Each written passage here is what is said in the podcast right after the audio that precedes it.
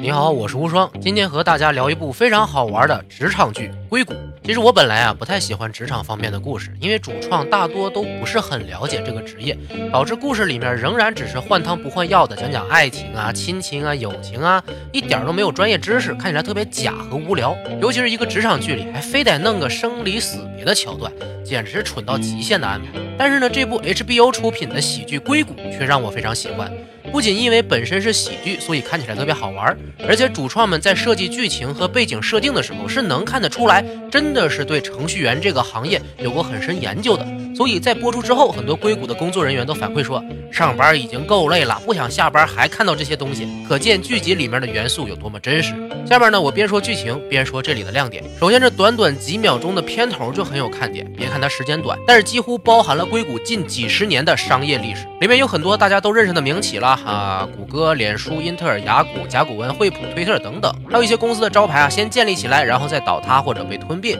都是真实发生的事件，就像 AOL 的招牌。被脸书霸占一样，那片头的故事就不细讲了，不然光这些公司的商业史都能聊个三天三夜。有兴趣的朋友可以自己去搜索看看。故事的主角呢叫做 Richard，是剧里虚构的巨头公司 Huli 的一个屌丝程序员，看起来丝毫没有亮点，无聊又容易紧张。虽然是个天才，但是一直没有被人发现。Richard 同时住在一个小型私人孵化器里，开发自己的网站魔笛手，可以搜索世界上所有的唱片来判断你的歌曲是否侵犯了版权。啊，确实是个没什么卵用的网站。孵化器的老板 Erlic 和同时住在孵化器、创建自己网站的几个程序员 Richard、大头 Dinesh。Gilfoyle 一起去参加了刚被谷歌几十亿美元收购的 g u l i b y 公司的 party，开头就黑了一下不会玩的程序员，多有趣的聚会也能被这帮人搞得索然无味。Erlich 最开始让 Richard 免费住在这里，以此换取魔笛手百分之十的股份，但是由于魔笛手一直没有好的表现，Erlich 约谈了 Richard，威胁说如果再没有什么进步的话，就要把他赶出去。这就开始啊，明目张胆的开始了程序员的玩笑。Erlich 憧憬乔布斯的成就，但是 Richard 认为乔布斯只是个不会编程、只会卖概念的商商人。沃兹尼亚克才是苹果的开创者啊！了解苹果历史的程序员一般都不太喜欢不会编程的乔布斯，但是编程特别厉害的人却会受到他们无比的尊敬。这就是硅谷的文化。Richard 希望能够得到亿万富翁硅谷大佬 Peter Gregory 的投资，于是，在 Peter 进行 TED 演讲后，找到他推荐自己的网站，但是 Peter 根本没心情看。助理 Monica 要来了魔笛手的网站链接就离开了。碰了一鼻子灰的 Richard 和大头感叹这些亿万富翁真是混蛋。但是呢，这个情节确实蛮真实的，毕竟硅谷充斥着各种稀奇古怪的创意，富翁们的时间又极其。宝贵，想让他们看项目是非常困难的，所以创业者真的是非常不容易，吃力不讨好。虽然狐狸是世界上最好的科技公司之一，但是 Richard 并不想一辈子都在这儿给人打工，他期待自己能够创新出属于自己的应用。当他的魔笛手网站刚被狐狸同事知道后，受到了嘲笑，但是同事们发现魔笛手背后的压缩算法已经完全超出了他们的想象，可以把正常二十兆以上的无损歌曲压缩到只有一兆，是领先世界的算法。Huli 的高级项目经理 Jared 看见了魔笛手，立刻发现。了商机，并且汇报给了 Huli 的创始人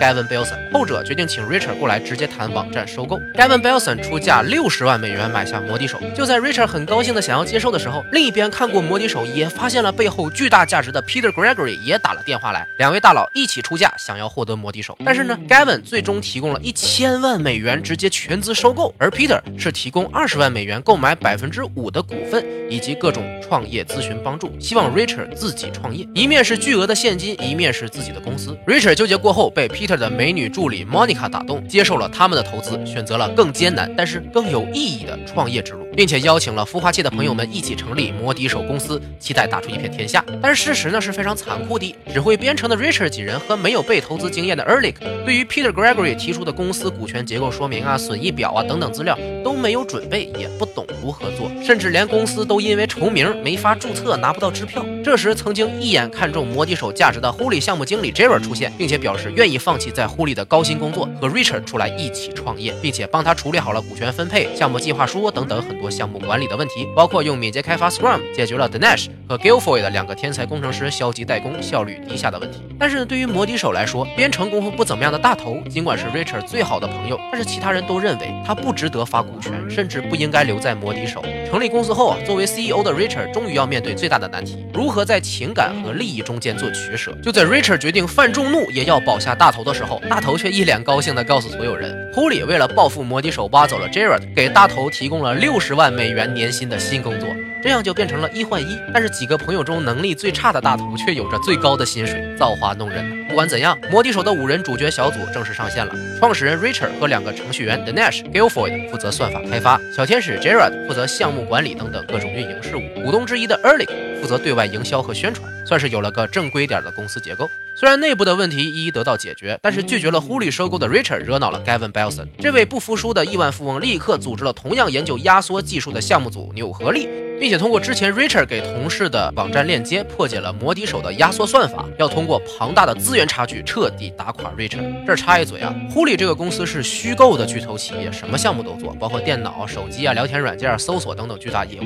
而且以让世界变得更好作为口号宣传企业，可以看作是苹果和谷歌的合体。创始人 Gavin Belson 原型就是史蒂夫·乔布斯，非常善于振奋人心的演讲，而且执着于贡献世界的宣传。人品呢，看起来很有问题。身边还有一个宗教顾问，事事呢都想垄断，是乔布斯型的领导者。另一边，Richard 的投资人 Peter Gregory 的原型，我认为是比尔盖茨，看起来非常不善言谈，却非常善于观察细节，而且有巨牛逼的前瞻能力。不再过多参与技术类工作，而是转型投资。虽然看起来有点怪，但是是个非常厉害的大佬。只不过也不要期望会过多给予你什么帮助就是了。就在大家都在努力搭建新的网站和开发可以更多面应用的压缩算法的时候，Richard 几个月前报名的科技博客创业大赛来了消息，邀请摩笛手参加比赛。这是个让新项目展示自己、找到投资人的机会。但是对于已经找到投资人的摩笛手来说，并不需要参加。就在他们打算拒绝的时候，莫妮卡带来了纽合力参加比赛的消息，并且 Peter 希望摩笛手也参赛，并且一定要打败 Gavin Beals，否则就要撤资。原因只是 Peter 和 Gavin 两人有私人恩怨。虽然很不爽 Peter 这种任性的大佬，而且摩笛手的开发还没有完全完成，但是如果坚持拒绝参加比赛，只会惹怒投资人，并且失去公司。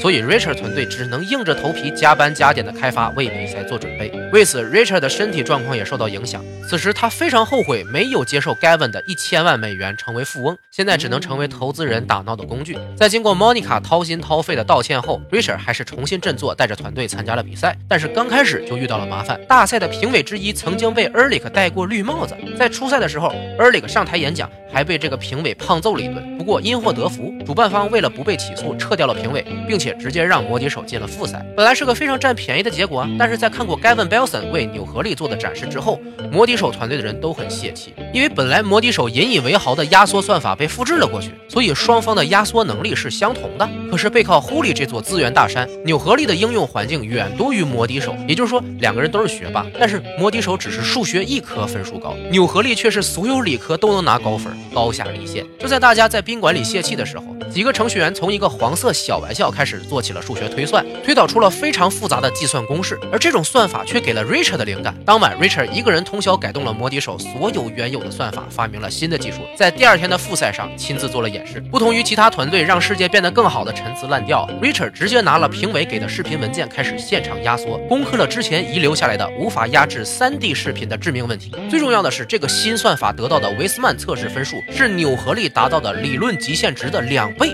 颠覆了在场所有人的认知。Gavin Belson 在这场比赛里被彻底打败，气愤离场。小小的摩笛手压缩算法远远高于世界水平，成功的夺得了科技博客创业大赛的冠军，而且得到了众多投资公司的青睐，变成了炙手可热的新星。本来只是狐狸一个小小的职员，现在的 Richard 已经成为了可以和狐狸较量一番的创业者了。这正是硅谷的精彩之处。第一季的故事也就此完结。硅谷每集的长度不到半小时，所以笑点特别密集啊！我第一次都是全程笑着看完的。里面各种程序员互黑和人物的逗逼表演都非常好玩，而且这部剧并不像普通肥皂剧那样拼凑出各种剧情，是有非常紧凑而且明确的主线的，让人很想一气呵成的看完全集。程序员虽然是个很热门的职业，但却也是个非常神秘的职业。大多数人可能只听说过程序员经常熬夜、赚得多但死得早的笑话，并不了解他们具体的生活和工作。我以前呢曾在互联网公司和这帮程序员打过交交道，所以看到这部剧里的人物和故事的时候，非常有亲切感。对于各种笑料和梗，也都感同身受。这大概是我非常热爱它的原因。不过硅谷剧组做的很好的是，虽然里面有很多细节啊是需要专业知识才能看懂，比如 Scrum、燃尽图等等协作工具和专业名词。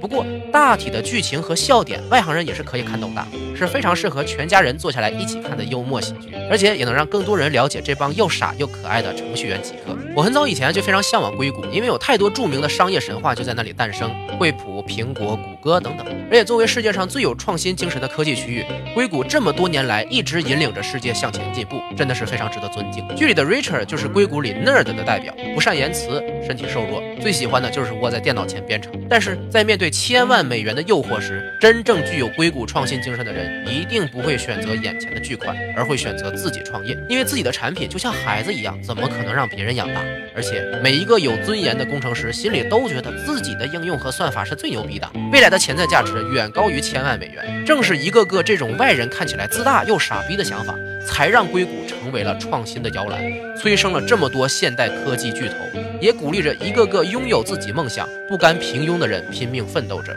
只为那儿时曾对自己许下的承诺。尽管这条路看起来很困难、很孤独、很遥不可及，但如果你也是一个正在奋斗的不甘平庸的创新者，这部硅谷非常适合给你加油打气，同时还能在灰暗的世界里给你一丝笑料，何乐而不为呢？如果你觉得无双的节目还不错，可以关注一下我的新浪微博和微信公众号“无双漫谈”，表示对我的鼓励和支持。在微信公众号里回复“硅谷”两个字，可获得高清原片资源。后面还有更多有意思而且高逼格的内容，千万不要错过。今天内容就到这里，我是无双。下期再见。